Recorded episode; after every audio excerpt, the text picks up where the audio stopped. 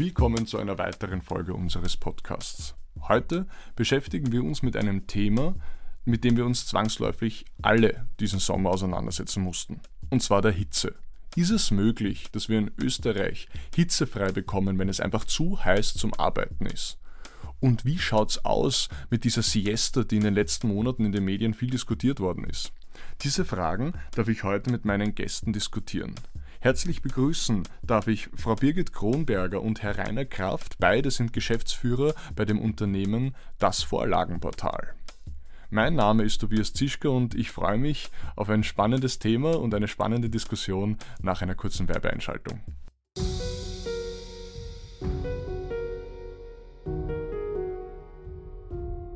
Schon gehört?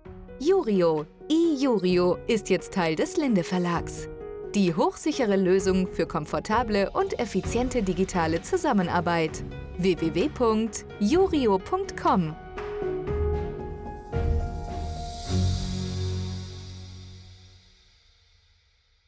Und nicht vergessen, für Linde-Kunden gibt es 10% im ersten Jahr.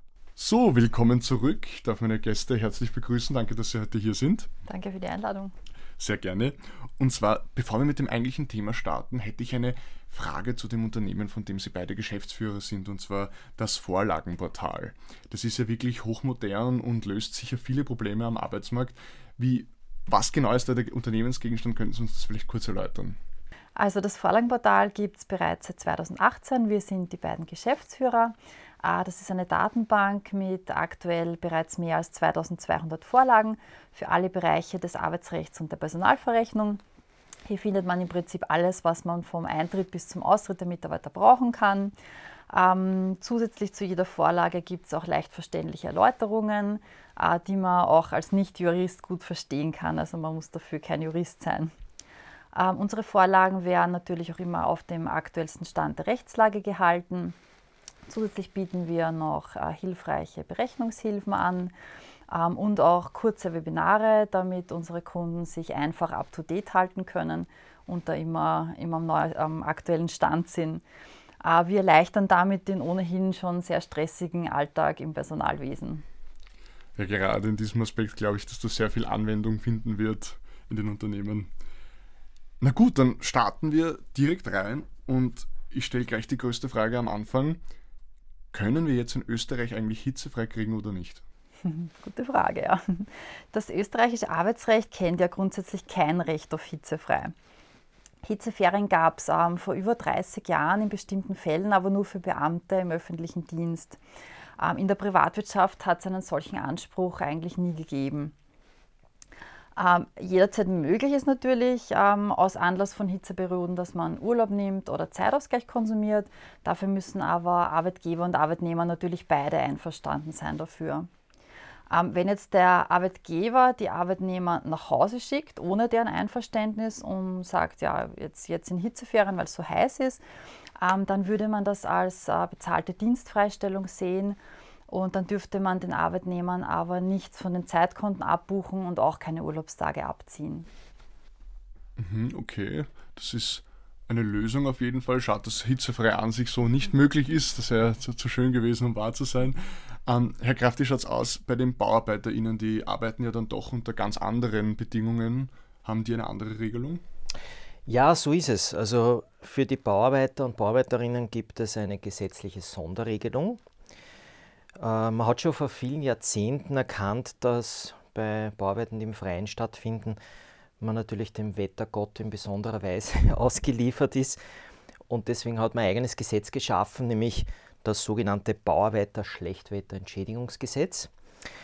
Und das trägt genau diesen Besonderheiten wettermäßig Rechnung.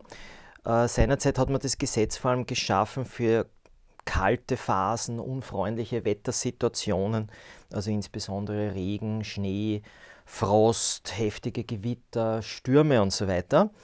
Äh, interessanterweise der Aspekt Hitze ist erst 2012 dazugekommen. Also vor über zehn Jahren hat man dann auch Hitze als Schlechtwettertatbestand im Gesetz verankert äh, und hatte damals 2012 äh, als Richtwert 35 Grad festgelegt. Vor wenigen Jahren hat man den dann gesenkt auf 32,5 Grad. Also das ist jetzt der, der aktuell gültige Grenzwert. Das heißt, wenn im Schatten eine Temperatur gemessen wird von mehr als 32,5 Grad, dann gilt das als Hitze im Sinne des Bauarbeiter Schlechtwetter- und Schädigungsgesetzes. Äh, und in diesen Fällen kann dann der Arbeitgeber entscheiden, ob er den Mitarbeitern jetzt quasi hitzefrei gibt unter dem Titel Schlechtwetter oder nicht. Also in dem Sinn ist es jetzt eigentlich auch kein echter Anspruch auf Hitzefreiheit, weil es liegt die letzte Entscheidung hier beim einzelnen Arbeitgeber, also beim äh, Betrieb. Normalerweise ist es so im, im Bauarbeiter-Schlechtwetterentschädigungsgesetz, dass es eine Wartefrist gibt von drei Stunden. Also zum Beispiel bei Regen, wenn starker Regen herrscht, müssen die Leute auf, ausharren auf der Baustelle. Und wenn es nach drei Stunden immer noch äh, schl äh, schlimm regnet, dann sagt man so, jetzt, jetzt äh, kriegt ihr äh, die Freistellung im Hinblick auf das Bauwetter-Schlechtwetterentschädigungsgesetz. Bei Hitze hat man gesagt, macht es keinen Sinn, diese drei Stunden Wartezeit, weil weil wenn es heiß ist um, um 10 Uhr, wird es um 13 Uhr nicht weniger heiß sein. Also im Regelfall ist es, äh, ist es so, dass es untertags ja eher heißer wird. Das heißt, daher gibt es diese dreistündige Wartezeit, gibt es beim Hitzetatbestand nicht. Wie gesagt, der Arbeitgeber entscheidet, ob weitergearbeitet wird oder nicht. Wenn es im Betrieb einen Betriebsrat gibt, das ist ähm, gar nicht in so vielen Fällen zutreffend, aber wenn es einen Betriebsrat gibt, dann muss die Geschäftsleitung den Betriebsrat anhören dazu. Äh, Betriebsrat wird wahrscheinlich sagen, ja, sicher, machen wir, machen wir hitzefrei. Äh, das heißt aber nicht, dass die Geschäftsleitung daran gebunden ist. Also der Betriebsrat hat nur quasi das Recht, äh, gehört werden dazu, dazu äh, aber entscheiden tut es letztlich, wie gesagt, der Betrieb. Somit ist es eigentlich kein echter Rechtsanspruch, sondern das wird eben, wie gesagt, von der Geschäftsleitung entschieden. Wenn jetzt die Geschäftsleitung entscheidet und sagt, ja, wir machen jetzt hitzefrei im Hinblick auf das Schlechtwetterentschädigungsgesetz, dann ist es so, dass die Bauarbeiter und Bauarbeiterinnen, äh, obwohl jetzt sie nach Hause gehen können, äh, ihren Lohn weiterkriegen, aber nicht den vollen, sondern nur 60 Prozent. Also das ist quasi eine eine Art Kompromissregelung. Ist ja auch nicht so schlecht für, fürs Nix-Arbeiten 60 Prozent kriegen und äh, das nennt man die Schlechtwetterentschädigung. Also diese 60 Prozent äh, vom Lohn, der normalerweise anfallen würde, wenn gearbeitet werden würde. Äh, diese Zeit, wo die Arbeit ausfällt jetzt im Hinblick auf Schlechtwetter, in unserem Themenfeld jetzt eben hitzebedingt, äh, spricht man von Schlechtwetterstunden. Diese Schlechtwetterentschädigung wird zunächst in einem ersten Schritt quasi im Prinzip äh, vom Betrieb ganz normal ausbezahlt äh, über die Lohnverrechnung. Und der Betrieb kann dann die Rückerstattung einreichen bei der Bauarbeiter Urlaubs- und Abfertigungskasse. Kurz nennt man das Wissen die Leute, die damit zu tun haben, das ist die BUAG. Also nachdem das so ein Zungenbrecherbegriff ist, die und Abfertigungskasse, werde ich jetzt in der Folge auch nur mehr von Burg sprechen. Also bei der Burg wird diese Rückerstattung eingereicht, da gibt es dann noch so einen pauschalen Zuschlag von 30 Prozent für die Lohnnebenkosten äh, und äh, das kriegt der Betrieb dann rückerstattet. Dabei muss man aber beachten, dass es diese Schlechtwetterentschädigungsregelung nicht uferlos gibt, sondern es gibt äh, so das sogenannte Schlechtwetterentschädigungskontingent. Also es kann nicht sein, dass man jetzt im Sommer die halbe Zeit sagt, so wenn viel Hitze ist oder vielleicht auch viel Regen ist, äh, dass man da jetzt uferlos diese Schlechtwetterentschädigungsregelung nützen, sondern es gibt für die Sommerperiode gibt's gewisse Maximalschlechtwetterstunden und für die Winterperiode. Das ist vielleicht auch ganz interessant, Sommerperiode ist Mai bis Oktober. Äh, da ist aktuell das Kontingent maximal 120 Schlechtwetterstunden. Also das sind ungefähr 15 Tage, dass man sich was vorstellen kann. Und für die Winterperiode, da wird man das Thema Hitze wohl eher nicht antreffen, aber halt eher Regen, Schnee und so weiter. Äh, das ist November bis April, dort haben wir 200 Schlechtwetterstunden. Wenn das einmal überschritten ist, dann gibt es die Regelung quasi nicht mehr. Also das ist äh, vielleicht noch zusätzlich zu sagen, aber äh, der Trend in der Praxis ist eher, dass die Betriebe das oft ohnehin nicht voll ausschöpfen. Aber vielleicht der Vollständigkeit halber nicht schlecht, das auch kurz zu erwähnen. Eine Frage, die sich jetzt natürlich auch naheliegenderweise daran stellt, ist, ja, wer finanziert denn das Ganze? Ich glaube, wir wissen alle in Österreich, wird den Betrieben und auch den Mitarbeiterinnen und Mitarbeitern nichts geschenkt. Also eigentlich zahlen sich die das selbst, wenn man es ganz knallhart anspricht. Äh, finanziert wird nämlich dieses ganze Schlechtwetterentschädigungssystem von den Betrieben und den Bauarbeitern dadurch, dass sie Monat für Monat 0,7 Prozent vom Lohn äh, abführen müssen. Also im Prinzip ist das ähm, auf der Dienstnehmerseite ein Abzug, der abgeführt wird und bei der Bauarbeiter- und Urlaubsabfertigungskasse landet und auch der Betrieb zahlt 0,7, das ist der sogenannte Schlechtwetterentschädigungsbeitrag. Also wenn man so will, das ist eigentlich wie eine Art Versicherungslösung. Man zahlt Monat für Monat äh, diese 0,7% Schlechtwetterentschädigungsbeitrag auf beiden Seiten und äh, zahlt das in den Topf ein und aus dem Topf wird dann das Geld genommen für die Rückerstattung an den Betrieb, wenn er den Mitarbeitern die 60% vom Lohn weiter zahlt, obwohl hitzebedingt oder aufgrund anderer Schlechtwetterumstände die Arbeit ausfällt. Vielleicht einen Aspekt möchte ich noch dazu ergänzen, weil das haben wir in letzter Zeit, glaube ich, in den Medien alle gelesen, dass speziell die Gewerkschaft das massiv kritisiert, äh, dass äh, nach Ansicht der Gewerkschaft zu wenige Betriebe äh, im Baubereich diese Schlechtwetterentschädigungsregelung nutzen. Also der Katzion, glaube ich, war es von der Gewerkschaft, der Post der Gewerkschaft hat also da die Betriebe massiv angegangen und gesagt, das ist eigentlich ein Witz, dass, dass die das so wenig nutzen, die Regelung ich stehe dem persönlich ein bisschen gespalten gegenüber. Auf der einen Seite ist es natürlich schade, wenn man diese Möglichkeit nicht nutzt, eben bei äh, großer Hitze den Mitarbeitern freizugeben und 60 Prozent zu zahlen und rückerstattet zu bekommen. Auf der anderen Seite erfolgt es ja nicht aus Jux und Tollerei, sondern äh, die Baubranche steht teilweise massiv unter Zeitdruck. Also es ist oft so, dass da äh, die Fertigstellung von Aufträgen drängt, wenn das nicht rechtzeitig fertiggestellt wird oder äh, die Baustelle dann nicht rechtzeitig übergeben werden kann, äh, dann ist es oft mit hohen Pönalen auch versehen und das muss man natürlich auch im Sinne der wirtschaftlichen Überlegungen einfach mit berücksichtigen. Also wie gesagt, das ist ja nicht aus Spaß, dass man die Regelung nicht nutzt. Daher finden wir, dass diese Kritik der Gewerkschaft ähm, aus dem Bauch heraus versteht man es ein bisschen, aber wir halten sie schon etwas überzogen und auch unfair gegenüber äh, der Baubranche. Ja, ich glaube, das wäre das Wichtigste. Ich hoffe, ich bin jetzt nicht zu sehr vom Hundertsten ins Tausendste gekommen äh, zum Bereich Bauarbeiter, äh, Schlechtwetterentschädigung. Nein, überhaupt nicht. Sehr spannend. Gerade die BauarbeiterInnen sieht man, haben da jetzt wirklich eine sehr detaillierte gesetzliche Grundlage bekommen dafür, was sie tun können, wenn Schlechtwetter ist. Ähm, bewegen wir uns zurück zu den anderen, die nicht die BauarbeiterInnen darstellen.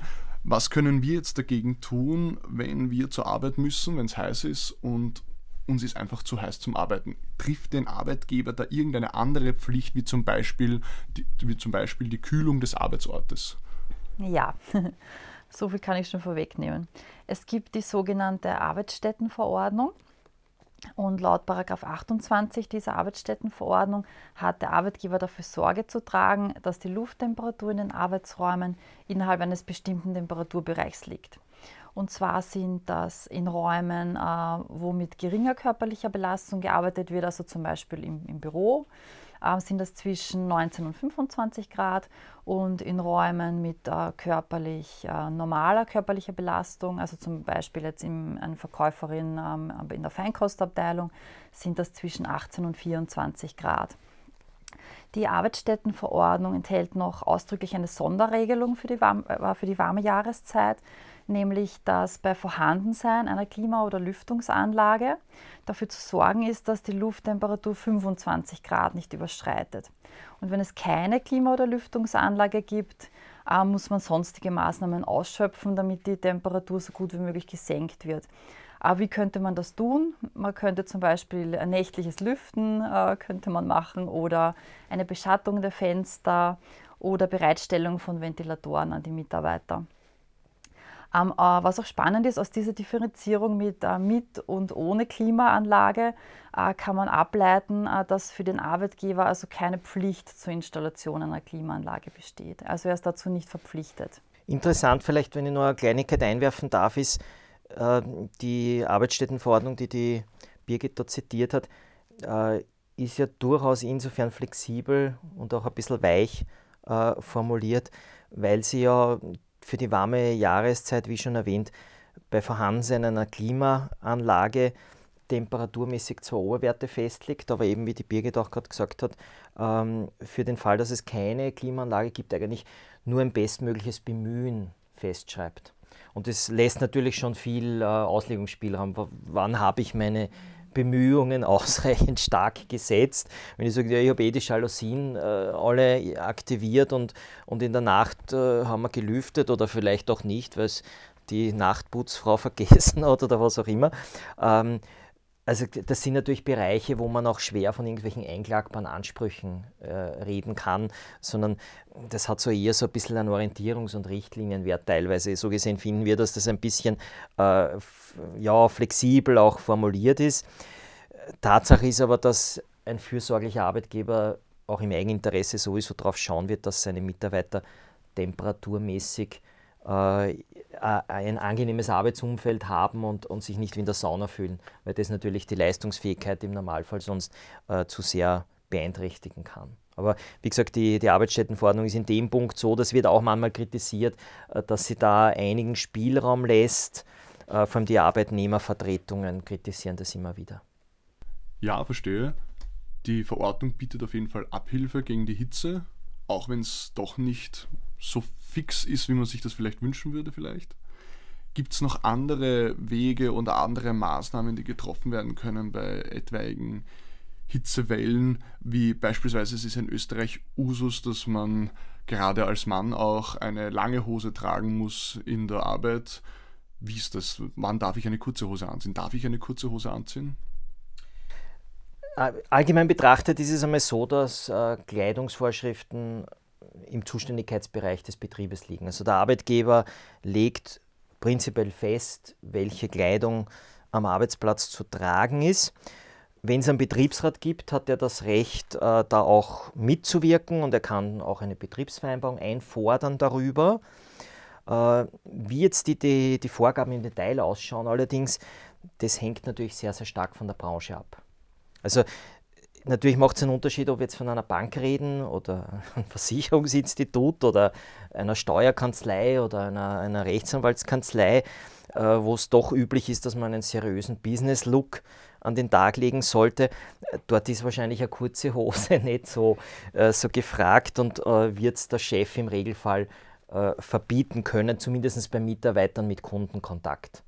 Wenn das jetzt äh, jemand ist, der eh keinen Kundenkontakt hat, dann äh, schaut es dort wieder ein bisschen anders aus. Äh, generell aber jetzt auch vom Tätigkeitsbereich bei einem Installateurbetrieb äh, oder einem Gärtnerbetrieb äh, wird eine kurze Hose im Sommer sicherlich zulässig sein.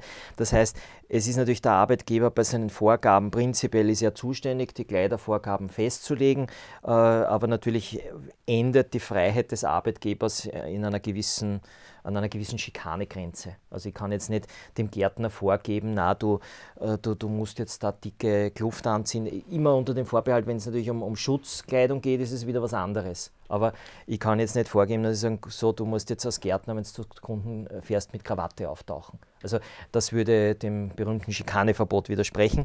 Äh, innerhalb dieser Grenzen, wie gesagt, liegt es aber eben im Ermessen des Arbeitgebers, die Bekleidungsvorschriften wegzugeben oder die Bekleidungsvorschriften festzulegen.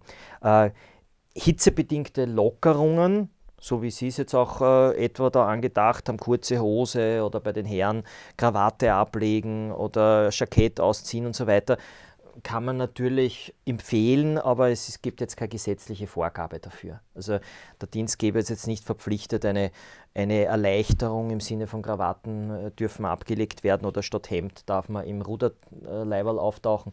Also diesbezügliche Dinge kann man allenfalls dort, wo es auch angemessen ist, branchenmäßig gesehen, äh, kann man natürlich empfehlen in der Hitze, aber es ist nicht gesetzlich vorgeschrieben.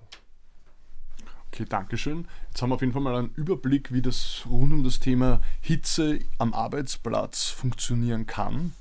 Jetzt wollen wir noch ein anderes Thema beleuchten, und zwar ist das in den vergangenen Monaten, gerade jetzt in diesem heißen Sommer, ähm, in den Medien sehr präsent gewesen. Und zwar hat man davon gesprochen, dass man vielleicht eine Siesta in Österreich einführen könnte.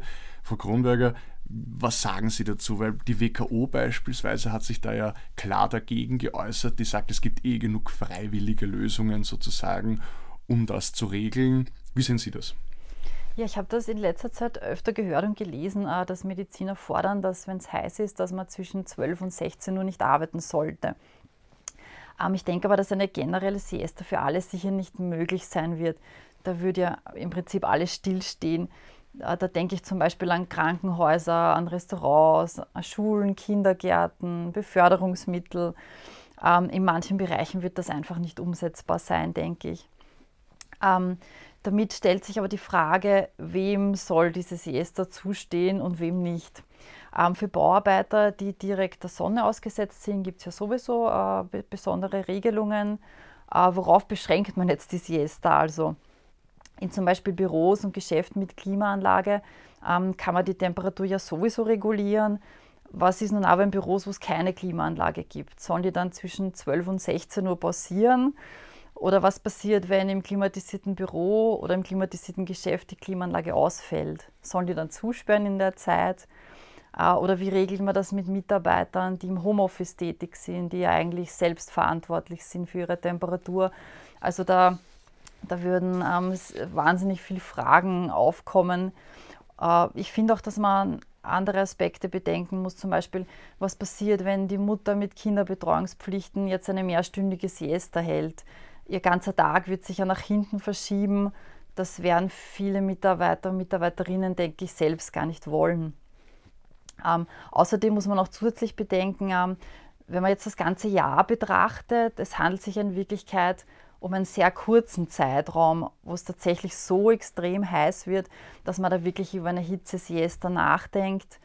Ähm, ich kann mir also nicht vorstellen, dass in absehbarer Zeit so eine Regelung wirklich geschaffen werden wird. Okay, verstehe. Ja, irgendwo finde ich persönlich auch nachvollziehbar, weil in den südlichen Ländern Europas, wo das vielleicht gängiger ist, dass man eine Siesta hat, ist es ja dann doch noch ein Ortsteil heißer als bei uns. Genau, heißer und auch über einen längeren Zeitraum. Genau, exakt, ja. Herr Kraft, wenn wir jetzt über das Thema, über was wir da sprechen, ein bisschen einen Strich ziehen, unter dem Thema einen Strich ziehen, das wir besprochen haben, wie schaut das in einem internationalen Vergleich aus?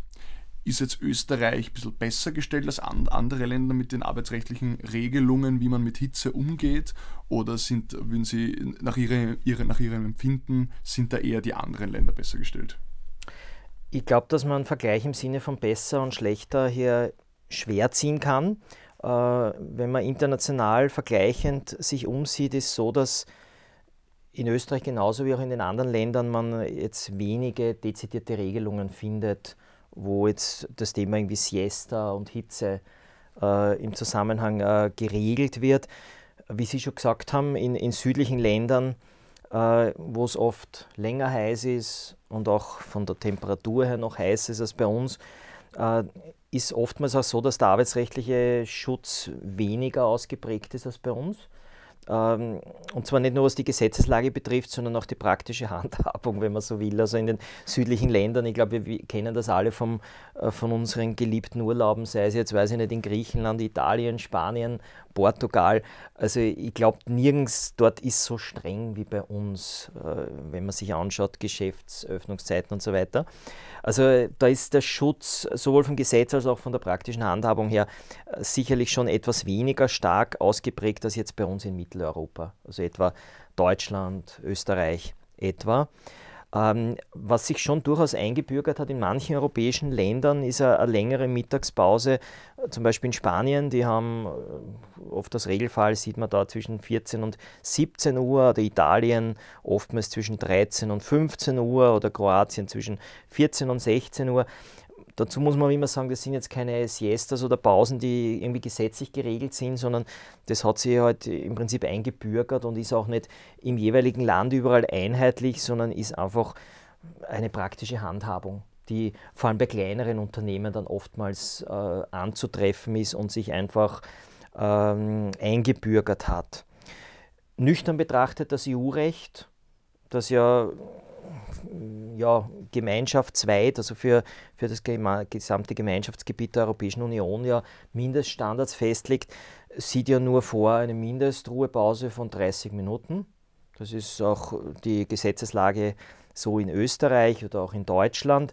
Das heißt, man darf die Pause natürlich im Einvernehmen länger machen Man könnte also daher durchaus auch, schon auf Basis der jetzigen Gesetzeslage sagen, gut, wir gestalten das als einzelner Betrieb jetzt so, dass wir eine, eine Siesta abhalten von ein paar Stunden. Äh, da bin ich aber voll bei dem, was die Birgit vorhin gesagt hat. Ich glaube, dass das viele Mitarbeiter selber gar nicht wollen würden.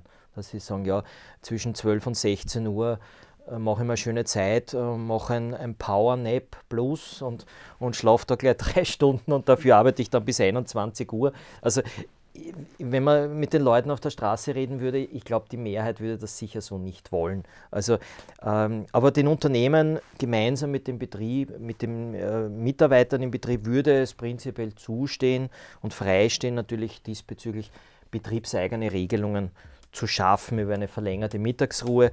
Glauben tun wir es aber nicht, dass das großen Anklang finden würde, diese Idee. Dankeschön, dass Sie das jetzt nochmal zusammengefasst haben, überhaupt diesen internationalen Vergleich auch ein bisschen. Ja, danke, dass Sie hierher gekommen sind und Ihre Fachmeinung mit uns geteilt haben. Ich glaube, das ist sehr spannend zu hören, wie man mit dieser Hitze umgehen kann, wie man dieses Thema Siesta aus, in Österreich sehen kann. Dankeschön fürs Dasein und für das tolle Gespräch. Vielen Dank für die Einladung. Auch von uns schönen Dank. Das war's für heute. Danke Ihnen fürs Zuhören. Um keine Folge von Am Punkt zu verpassen, abonnieren Sie uns auf Apple Podcasts, Spotify oder bei einem Podcast-Service Ihres Vertrauens. Bitte bewerten Sie uns auf diesem Wege auch gleich am besten mit 5 Sternen. Bis zum nächsten Mal bei Am Punkt, dem Podcast des Linde Verlags.